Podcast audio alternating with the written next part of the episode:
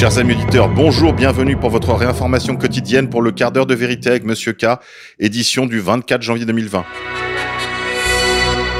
Hier, la Chambre haute, dont la majorité est à droite, a voté au Sénat l'ouverture de la PMA à toutes les femmes, mais limite son remboursement aux seules femmes souffrant d'infertilité médicale.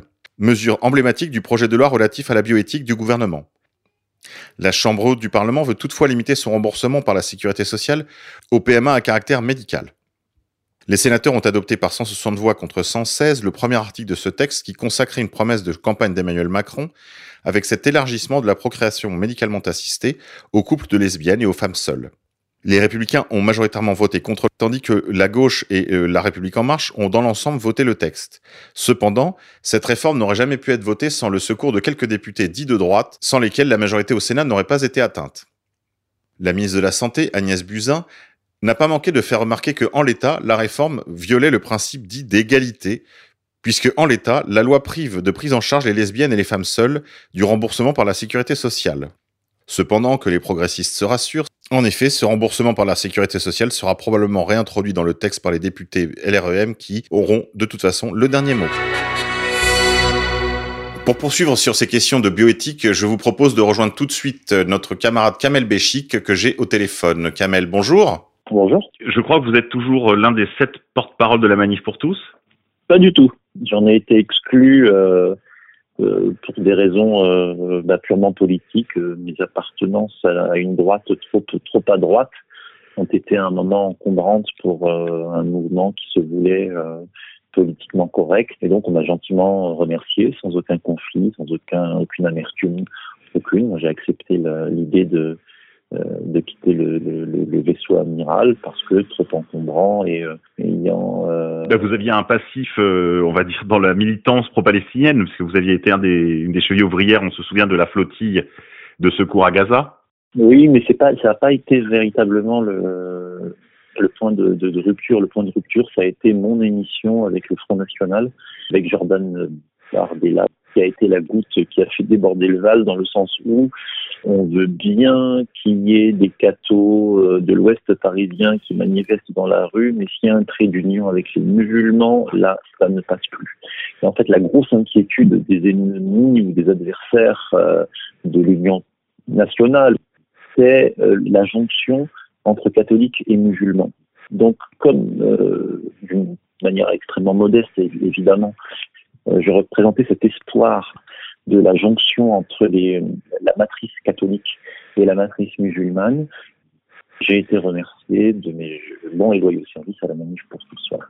C'est à cette époque que nous nous étions connus. Cependant, Kamel, vous êtes toujours très impliqué dans les questions, on va dire, touchantes à la vie, euh, aux suites du mariage pour tous. Euh, quel bilan peut-on tirer de la manifestation nationale du 19 janvier dernier?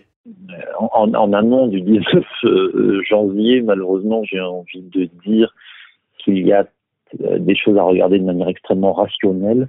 Euh, c'est notamment la carte électorale des élections européennes et des élections euh, législatives dans l'Ouest parisien, qui sont les plus gros bataillons, je dirais, de manifestants pour la manif pour tous. Et vous regarderez que, avec beaucoup de déception, beaucoup de regrets, beaucoup de tristesse, l'ensemble des députés qui ont été au charbon pour défendre la vie, pour défendre la filiation, etc., ont tous été éjectés par leur euh, par, par, par l'électorat euh, catholique. Ce que je veux dire par là, c'est que malheureusement, à un moment, il s'est passé une chose, c'est que la bourgeoisie de l'Ouest parisien a préféré ses valeurs boursières à ses valeurs religieuses. Et euh, il ne faut pas être trop naïf dans la volonté cas euh, à défendre les valeurs une partie du peuple de France qui se présente comme catholique militant, parce que au-delà des valeurs religieuses, malheureusement, je crois qu'il y a les valeurs euh, financières, et c'est pour ça que les députés LREM sont passés devant euh, des députés comme euh, comme Mariton, comme d'autres, qui ont été véritablement le fer de lance de la, des, politiciens contre le, la loi du mariage pour tous.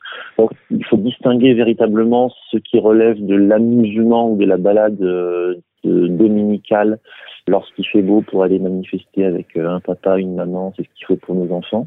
Et puis la réalité lorsqu'il faut passer dans l'urne et savoir qui on va faire émerger. Par ailleurs, aux élections présidentielles, l'Ouest parisien, ça préféré voter pour Emmanuel Macron plutôt que pour Marine Le Pen. Alors, certains diront que même une chèvre crevée euh, gagnerait aux élections face à Marine Le Pen. Oui, pourquoi pas. N'empêche que euh, ces gens qui ont se manifesté contre le euh, mariage homosexuel, non seulement ont validé en votant pour Macron le mariage homosexuel, mais en plus ont validé l'idée de l'adoption. Cela nous conduit à ma deuxième question. Vous venez d'aborder la question de l'adoption. On a vu que très très logiquement, contrairement à ce qui avait été évidemment annoncé après le vote du mariage pour tous, de la loi Taubira, du pseudo-mariage homosexuel, euh, l'adoption a été, euh, pour ainsi dire, euh, inclus dans la loi ainsi que maintenant euh, ces suites que seront donc euh, la procréation médicalement assistée pour les couples de femmes ou pour les femmes seules, et puis euh, demain probablement la gestation pour autrui ou la gestation pour argent serait plus exact. Qu'est-ce qu'on peut en prédire Qu'est-ce qu'on peut en dire, Kamel Béchik que la marche du monde depuis le XIVe siècle où on a déplacé Dieu du sens pour y mettre l'homme, continue vaillamment et ensuite on a déplacé l'homme au 19e siècle pour y mettre l'argent, donc la financiarisation. Et à partir du moment où le centre de notre gravité n'est plus Dieu, n'est même plus l'homme, mais devient l'argent, eh bien évidemment euh, l'ensemble du, du, du, prisme se déploie. Et donc ce n'est que la loi du marché, enfin celle que euh, l'ont décrit des gens euh, extrêmement brillants comme Michel Couscar ou euh, de façon plus euh, vulgarisée et accessible comme Alain Soral pour expliquer simplement que la loi de l'argent, la loi du marché, lorsqu'elle est admise, intégrée et diffusée par le système dominant, balaye devant elle l'ensemble des morales. Si on prend par exemple le bloc de l'Est, que l'on qualifie de communiste, athée, etc., le nombre de divorces, par exemple, c'est extrêmement limité. L'avortement n'existait quasiment pas. Et euh, très étrangement et très euh, paradoxalement, le monde de l'Est, euh, avant 89, marxiste et athée, était davantage en cohérence avec les valeurs dites conservatrices que le monde marchand qui, dans son aspect libéral, saccage en vérité euh, la tradition avec un T euh, majuscule. Alors ça ne fait pas de moi un, admirateur euh, béat du monde euh, communiste qui existait avant 89, ça veut juste dire que à partir du moment où le marché rentre dans une société, il fait bien plus de dégâts du point de vue des valeurs, du point de vue de la tradition, du point de vue de la structure euh, intérieure euh, de l'humain, structure familiale, qu'un système entre guillemets euh, dit totalitaire comme le fut euh, le communisme de l'Europe de l'Est avant 89. Même si c'est vrai que le communiste était aussi un assassin des âmes, le Christ nous avait mis en garde contre cela en nous disant ne craignez pas ceux qui tuent les corps, craignez ceux qui tuent les âmes probablement le libéralisme tue plus efficacement encore les âmes que le communisme, qui au moins euh, propose un visage répulsif, de, un visage d'adversité auquel on peut résister peut-être plus, plus, plus clairement.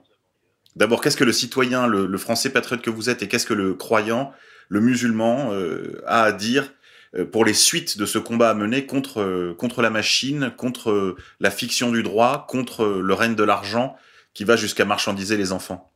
Et le musulman que je tends à être euh, fait sien euh, des paroles christiques. La France n'est belle et la France ne vaut d'être vécue que par l'image euh, spirituelle du catholicisme.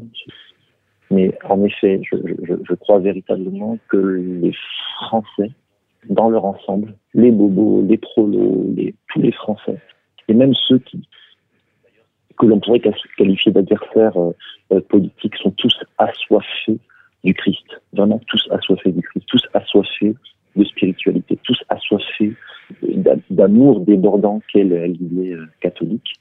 Et le travail que j'aimerais euh, mener dans le, dans, dans, le futur très très proche, c'est de ressusciter certains auteurs moralistes, notamment euh, catholiques, du 19e et 20e siècle, qui avaient anticipé la catastrophe de la modernité sans la nier, ont proposé des pistes extrêmement concrètes d'accompagnement pour sauver l'essentiel du vaisseau amiral, c'est-à-dire l'âme française dans sa catholicité, dans laquelle évidemment les musulmans se, se retrouvent.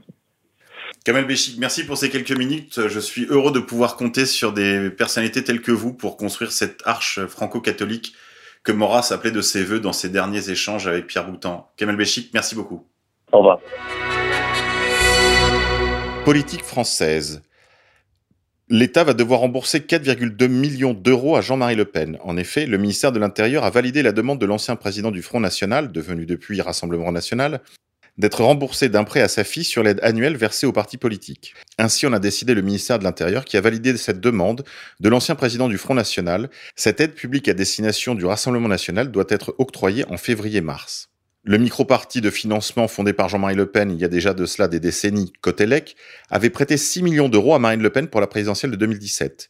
Sa fille lui devait encore 4,2 millions d'euros. Il s'agit d'une mauvaise nouvelle pour le Parti national, déjà très endetté et menacé par d'autres créances. Cela ne risque pas d'arranger les relations entre le père et la fille.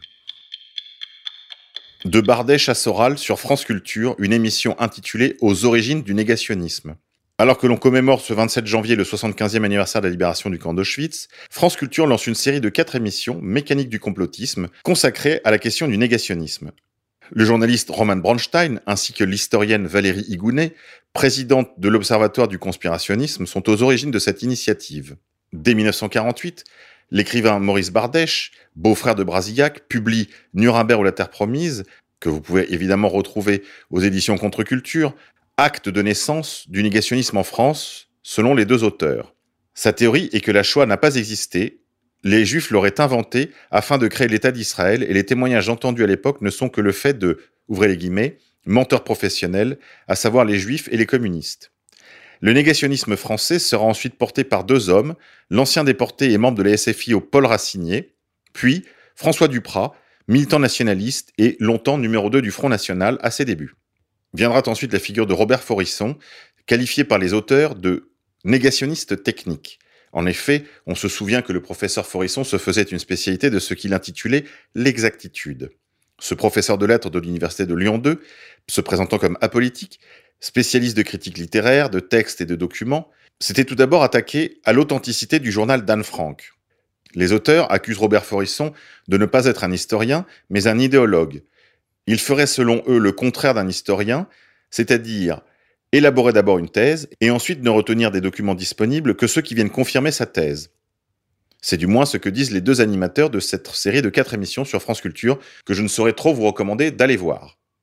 Les auteurs soulignent l'interview de Robert Forisson dans Le Monde de 1978 comme une date importante pour les théories de la haine.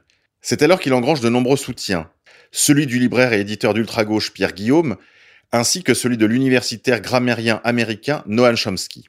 Avec la loi Guesso de 1990, le négationnisme devient un délit, ce qui n'empêchera pas Roger Garaudy, grand universitaire, compagnon de route du Parti communiste, fraîchement converti de l'islam et ami intime de l'abbé Pierre, personnage préféré alors des Français, qui donnera une immense résonance à son livre Les mythes fondateurs de la politique israélienne. Les deux auteurs terminent leur série sur la figure d'Alain Soral, qu'il n'est pas utile de vous présenter, chers amis auditeurs. International. Santé. Le président Donald J. Trump va participer à une marche annuelle contre l'avortement à Washington. En effet, le locataire de la Maison Blanche sera le premier président américain à se rendre à cette manifestation contre l'avortement. On se voit vendredi, a lancé Donald Trump sur son compte Twitter, annonçant qu'il participera aujourd'hui à Washington à la Marche pour la vie, devenant ainsi le premier président américain à se rendre à cet événement capital. Le président Donald Trump sera le premier président de l'histoire à se rendre à la Marche pour la vie, a annoncé mercredi soir la Maison Blanche sur son compte Twitter. Comme c'est le cas depuis des décennies en Amérique, l'avortement et la culture de mort ne cessent de reculer. International. Pour les 75 ans de la libération du camp d'Auschwitz, Israël reçoit une quarantaine de dirigeants mondiaux, Jamais l'entité sioniste n'avait accueilli un tel événement. À l'occasion du Forum mondial de l'Holocauste, Benjamin Netanyahou a convoqué une quarantaine de dirigeants mondiaux. S'il était besoin, cet événement prouve la place centrale qu'occupe la religion de l'Holocauste dans la politique internationale actuelle. Mais il ne fallait pas que le souvenir des morts en déportation assombrisse trop la fête. N'a-t-on pas vu la mairie de Jérusalem lancer un carton d'invitation pour une after party avec DJ Décidément, rien n'arrête l'industrie de l'Holocauste. Cet événement aura aussi été l'occasion d'apprendre que sur les 215 000 survivants de la déportation qui vivent en Israël, 1 sur 5 vit sous le seuil de pauvreté. Chers amis auditeurs, c'était tout pour aujourd'hui. Je vous dis à demain.